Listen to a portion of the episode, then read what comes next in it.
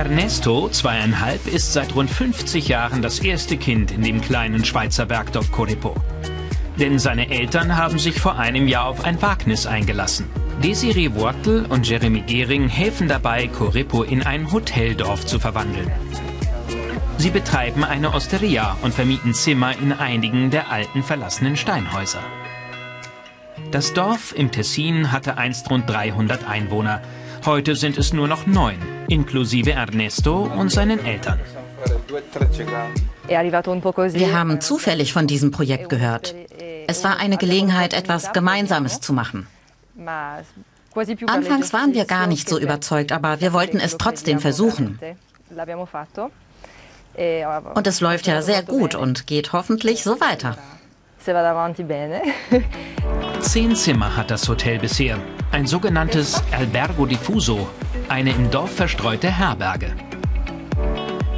Die Gassen dienen sozusagen als Hotelflure.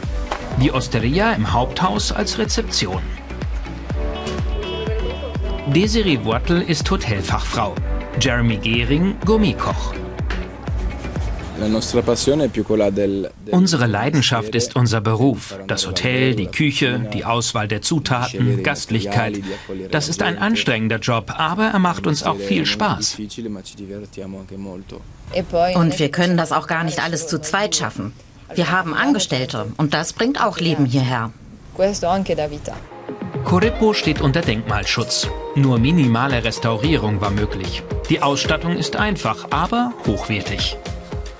Die Zimmer heißen Angiolina oder Martino, benannt nach ihren früheren Bewohnern, die das Dorf einst verlassen haben, weil das Leben hier oben mit Forst- und Viehwirtschaft nicht mehr rentabel war.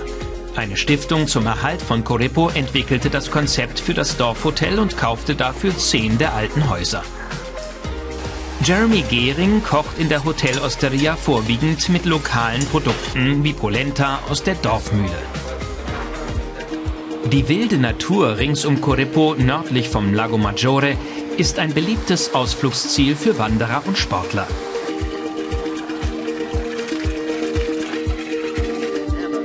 Es ist die erste Saison im neuen Albergo Diffuso.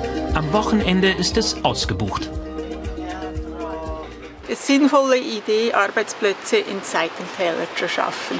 Ich bin auch in einer Berggemeinde aufgewachsen. Also das finden wir sehr innovativ und äh, damit die Leute auch wieder in diese Täler gehen und ja, die Ruhe genießen, also die Landschaft. Die wenigen Einwohner hoffen, dass das Hotelprojekt ihr Dorf wiederbeleben kann. Also es ist für mich in Ordnung. Das Hotel stört uns nicht und sonst würde das Dorf aussterben mit der Zeit, weil die wenigen Leute, die hier sind, sind ja auch nicht mehr jung.